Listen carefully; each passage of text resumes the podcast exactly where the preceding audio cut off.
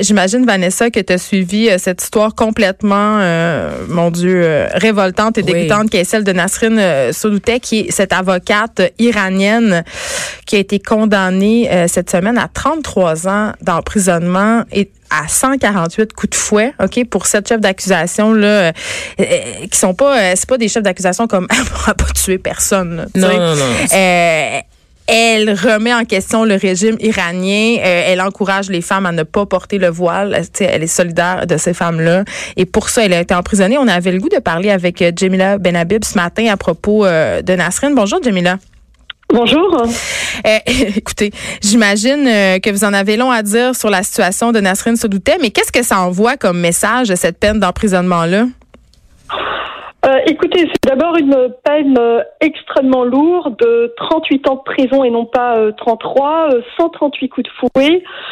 c'est véritablement une première de la part du régime iranien que de condamner une avocate qui a tout simplement fait son travail à une peine aussi lourde. Donc, en fait, on est on est habitué à des condamnations, mais pas de cette ampleur-là. Donc, ça dit beaucoup de choses sur le régime iranien. Ça dit d'abord que c'est un régime euh, qui est en perdition, qui est euh, extrêmement inquiet de la tournure des événements, notamment euh, en raison du dynamisme des femmes qui militent depuis 2017, depuis décembre 2017, contre le port du voile et qui poste des photos d'elle, des vidéos. Nombreuses ont été euh, emprisonnées, certaines ont été exilées, mais le mouvement ne s'est pas essoufflé. il dure encore jusqu'à 2019. donc c'est dire que ce régime a terriblement peur que ce mouvement puisse le déstabiliser.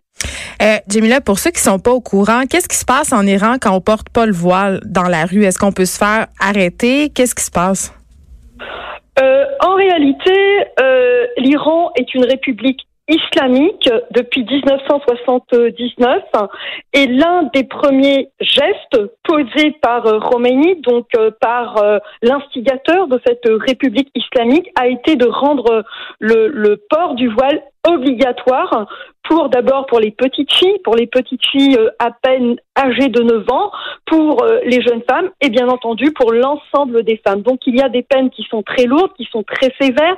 Il y a une police du voile en Iran, c'est-à-dire des gens qui vous surveillent dans la rue, des gens qui vous surveillent dans les bureaux, des gens qui vous surveillent dans les écoles euh, pour euh, vérifier que vous portez correctement le voile, pour vérifier qu'il n'y a pas une mèche euh, qui se révèle ici Il faut dire que depuis le temps, depuis 1979, ce régime a été euh, mise à mal euh, par euh, une volonté d'ouverture et notamment de la part des femmes. Et j'ai comme l'impression que ce sont les premières victimes de la République islamique d'Iran, c'est-à-dire les femmes, qui vont véritablement mener à l'échec de ce régime et de cette République islamique.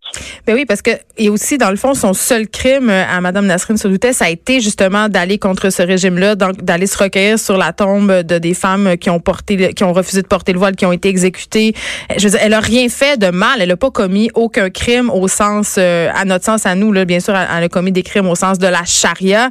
Euh, mais c'est juste une militante des droits de l'homme, une avocate, en fait, là.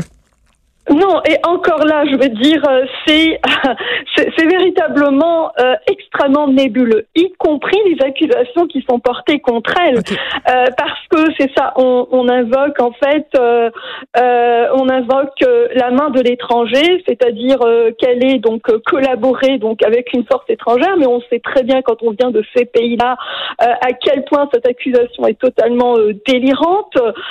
on l'accuse aussi d'avoir d'avoir contre revenu à la sécurité nationale. Euh, donc c'est c'est vraiment dire qu'ils n'ont rien contre elle. En réalité, ce qu'elle a fait, euh, c'est une avocate et donc elle n'a fait que son travail, c'est-à-dire défendre les militantes qui ont osé euh, enlever le voile en public. Donc elle a fait sa job ultimement. Et donc c'est euh, autour donc de cette question-là euh, de la défense des femmes qui ne souhaitent plus porter le voile islamique et qui le montrent, qui l'affichent. Donc c'est-à-dire qui font de leur corps euh, une forme de résistance et de militance contre ce régime. Et c'est ça en réalité ce qui inquiète le, le, le régime islamique parce que ce mouvement-là, il est extrêmement populaire. Il est populaire en Iran, mais il est également populaire dans les diasporas iraniennes qui sont très présentes euh, en Europe et en Amérique du Nord. Donc c'est un mouvement qui aussi euh, fulmine dans euh, les réseaux sociaux. C'est un mouvement qui est